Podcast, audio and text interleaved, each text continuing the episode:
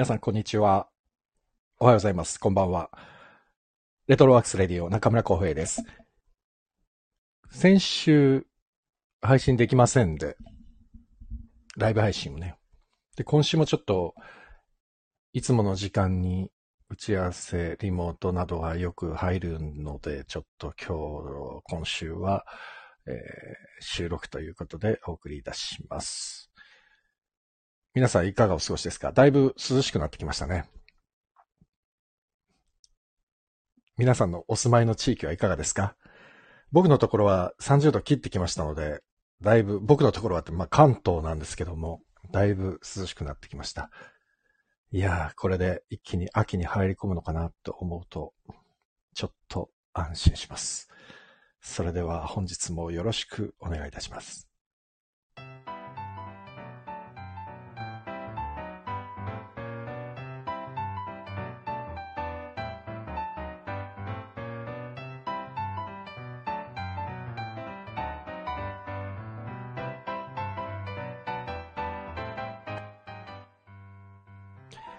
改めまして、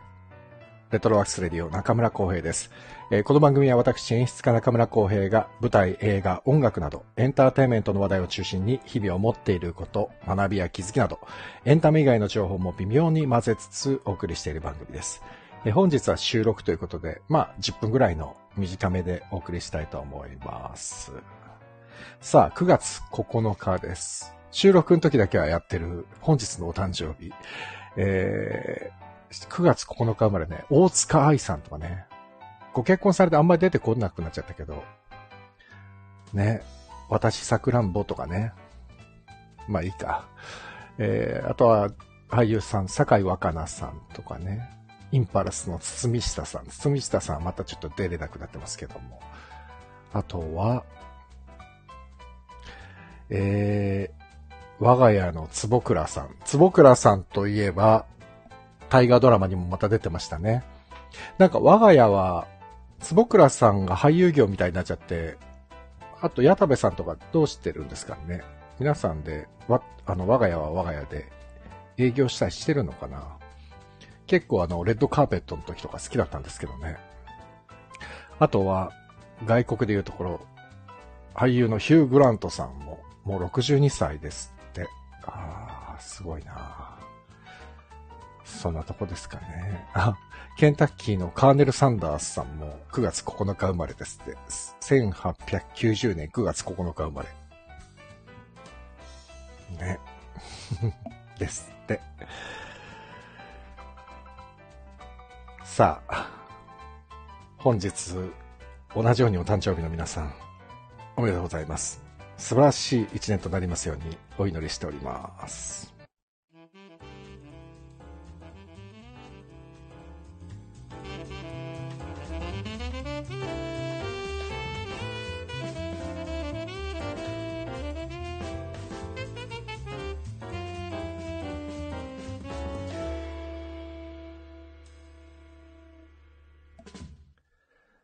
さあ、9月になりまして、あの僕はちょっと仕事が今落ち着いているので、意外とのんびり過ごさせてもらってるんですけども、えー感激が、やっぱり、まあ、だいぶ、まあ、コロナ落ち着いてはいないけど、なんかね、日常生活がだいぶ戻ってきた感じがして、で、えー僕の仲間たちも結構いろんなところでお芝居を再開していまして、で、僕もお誘いをたくさんいただきますので、えーお誘いいただいて見に行ったりっていうのを繰り返してるんですが、そう、この前落ち着く前にね、あの、先週かなえー先週の土曜日、もう一週間か早いな。先週の土曜日、9月3日に、えー西京里淳平さんのプロデュースの小田原城一人芝居、突っ張るっていうのの本番が、下北沢のたまりバー鮭っていうところで行われまして、小田さんの一人芝居を僕も、まあ、演出法っていう形でお手伝いをして、で、脚本が、まあ、西京里淳平さん、西京里劇団の西京里淳平さんが2本書いて、元劇団ハーベストの高橋沙羅さんが1本書いて、まあ、主に高皿の作品のお手伝いをしつつ、まあ全体のお手伝いをしつつ、みたいな感じでやりました。まあツイッターにもちょいちょい書いたんですけど、まあ、淳平さんの世界観はやっぱり面白いっていうか、まあ作品見たら、あ、この人が書いてるんだなってすぐわかるっていうのはもう、淳平さんも高皿も一緒で、あの、ワールドとかっていう言葉ありますけど、淳平ワールド、高皿ワールドっていうのはもう、はっきり確立されていて、これ一回見るとちょっと癖になるんですよね、二人とも。だから、ね、もっと見たいんですけどね、作品。なかなかやっぱりこの、こういう状況の中では頻繁に公演を打つわけにもいかないですから。あとはやっぱり、淳平さんともずっと長く一緒にいる小田原城さんだけあってね、小田さんももう、なんていうのかな、淳平さんの厳しい演出にも、さっと言い出しながらパッとやる。まあできない時もあるけど、頑張ってやる、みたいなね。そのずっと稽古でも繰り返して、でも実際稽古時間もそんなに正直取れなくて。だからよく小田さんはね、一人でやりましたよ。と思いますよ。うん。本当に。小田さんとか淳平さんとかね、あの、僕は本当に同級生ぐらいなので、まあ、永遠の17歳ってなってますけど、まあそういうことなんで、えっ、と、小田さんもね、結構ね、多分ね、記憶力的にもだいだ、んだんきつくなってくる頃なんですよ。正直言うとね。で、一人芝居って1本15分でやったんですけど、1本15分だと、意外と、あ、そんな量ないじゃんっていう感じなんですよ。セリフ的にもね。演出的にも。だからちょっとな、涙かかっちゃうところあって。でも、実際小田さんは一人で舞台上に立ってるじゃないですか。で、衣装も着替えるのもほぼ一人でやってて。で、まあ今回は、あまあ、これも劇団ハーベスト、元劇団ハーベストの、あの、川端光さんがお手伝いに来てくれたんで、あの、衣装のね、替えとかは一緒にやってくれたりしたんですけど、まあ、小田さん全部一人でやってる、イコール15分3本ってことは、45本分セリフ一人で覚えて、段取りも全部一人で覚えるわけですよね。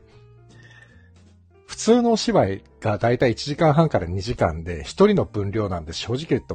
全部まとめたって45分喋りっぱなしってことはないですから。だからね、一人芝居の出演者は、もうすごい物量ですよ。本当に。ねえ、小田さんよく頑張ったなと思います。うん。でも、なんか、淳平さんに聞いたところによると、どうも、小田さんが自分でやりたいと最初言ったみたいで、で、本当にやるよって言ったら、え、本当にやるのみたいになったらしくて、どう、どう、どういうことだよつってね。そんな感じになったみたいですけど、そう、でも一人で45分間喋りっぱなしっていうのはなかなかすごいなと思って。いや、そうそう。で、その、小田さんのやつを見、あの、本番の直前ぐらいに、ちょうど下北沢で練習してたんですけど、その下北沢の稽古が終わった直後に、下北沢のシアター711っていうところで、青春の会っていう、まあ団体というかユニットが、あの、井上久さんの父と暮らせばを上映してたんですよ。それも、稽古終わりで、今日チケット取れるみたいにヒカルが取ってくれて、高さ3人でバッと、あの、滑り込みで見に行ったんですけど、これね、父と暮らせばって、まあ、とっても有名な戯曲ですよ。広島のね。で、あの、これ二人芝居なんですよね。で、今回は中園七々子さんと佐藤正和さん。あの、ゴスプロとか、ゴスプロに所属されてて、あの、フラワーカンパニーとかね、所属されてる佐藤さんなんですけど、まあ、二人も素晴らしかったですね。まあ、1時間半ぐらいの芝居なんですけど、まあ、もちろん二人芝居なんでずっと二人は掛け合いで喋り続けて、まあ、もう、井上久さんの本がまあ、素晴らしいというのはもう間違いないんですけど、それを演出の青山さん、同学先生の青山さんが見事にこう、井上久志の世界を形作っていて、二人がそれに応えているっていう、もう素晴らしかったですね。見に行ってよかった。滑り込みでも見れてよかったと思いました。もうぐーっと来てね。ああ、本当によかったですね。で、まだ続いているのかな多分ね、今広島で終わったぐらいで、明日、明後日が、えー、っと、大阪かな？多分。大阪だと思います。明日、明後日が。インディペンデントシアターだった気がするな。で、来週の土曜日が福岡、大牟田文化会館小ホールで終わりだそうです。なので、ご近所の方もし、まだ大阪は明日、明後日、えー来週は、あのー福岡大牟田でやってるそうなので、よければ、まあ、本当80分とか90分とかですぐ終わるお芝居ですので、見応えはバッチリ。ぜひ行ってください。まあ、とは言いつつ、まあ、その後もですね、その本番が終わって、こう、なんていうんですか。結構皆さんからお誘いいただいたんですけど、やっぱね、見に行く芝居が多いとなかなかどれもこれもってなら、なれなくてどうしても無理じゃないですか。時間的にも体的にもね。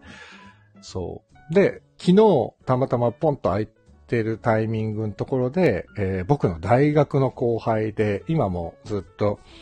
えっ、と、芸能活動を続けている小野ゆかさんっていう俳優さんがいまして、小野ゆか。僕は小野コロ、小野コロって呼んでるんですけど、で、えー僕が演出した劇団ハーベストの肉体改造クラブっていうのにも出てくれて、で、彼女がね、あの、大学時代、大学時代の演劇研究会の後輩なんですけど、しばらくずっとね、あの、俳優活動してなくて、何年前ぐらいだっけな ?7、8年ぐらい前に、やっぱり俳優やりたいんです、みたいな相談をされて、で、二人でご飯食べながら、こういうとこが行ったら、こういうとこが行ったら、みたいな話をしてたら、こう、トントントンと東京マハロに入ったり、もう今は辞めたんですけど、いろんなと、まあテレビのドラマに出れたりとかっていうことで、活動をちゃんと続けて、で、今もまた舞台をやっていて、あ久しぶりに誘ってもらったし見に行こうと思って、えっ、と、昨日、あの、テアトルボンボン、中野のテアトルボンボンというところに見に行きました。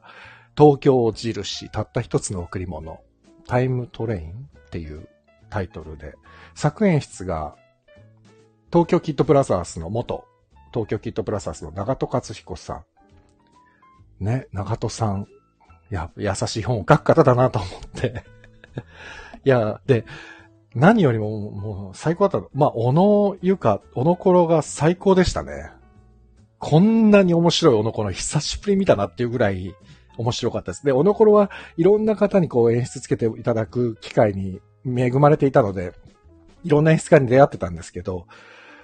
ここ数年の小野ころの中で一番爆発してましたね。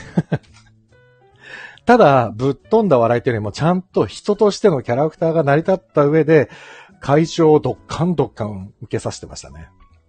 でも、僕が知ってる大学時代の小野頃って、そういう姿なんですよ。影を持ってるんだけど、人をね、笑わすこととかを、惜しみなくエネルギーを使うみたいな人なんで、それが舞台上でもう、遺憾なく発揮されてて、ちょっと感動すらした。笑いながら。うん。なので、もしよろしければ、えーっと、11日まで、9月の11日の日曜日まで、えー、中野のテアトルボンボン、あの、中野ザポケットとかがある、あのポケットの劇場がたくさんあるところの一つですね。そこで見れますので、えー、ぜひ、見に行ってみてください。楽しいですよ。なんか、あ、で、女性の俳優さんしか出てなくて、1、2、3、4、5、6、7、8、9、10、10人。で、まあ俳優、あ男の方もちょろ、ちょっとで、ゲスト出演なのかなんか出てきたりもするんですけど。中戸さんもちょっと出てきたりもするんですけど。でも基本的にその女性10名で、まあパワフルで、えー、エネルギッシュで、うん、なかなか、えー、見応えのあるお話でした。ぜひ、ご興味あれば、行ってみてください。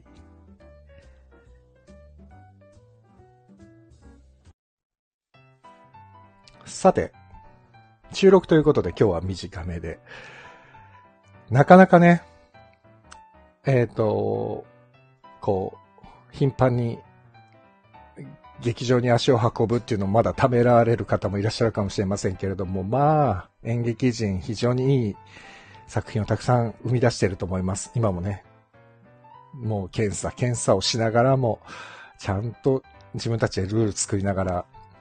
安全に安心して見てもいただけるように、えー演劇スタッフ、演者たちは頑張っておりますので、よろしければ皆さんも劇場にぜひ足をお運びください。えー僕はしばらくこういうお知らせはありませんけれども、その分僕もインプットの時間としていろんな人のを見に行けたらなと思っています。というわけで、本日はここまで。えー、また来週お会いできたらと思います。来週はライブができたらいいなと思っています。それでは皆様ごきげんよう。良い週末をお過ごしください。おやすみなさい。えーおやすみなさいじゃない方もいるので、さようなら。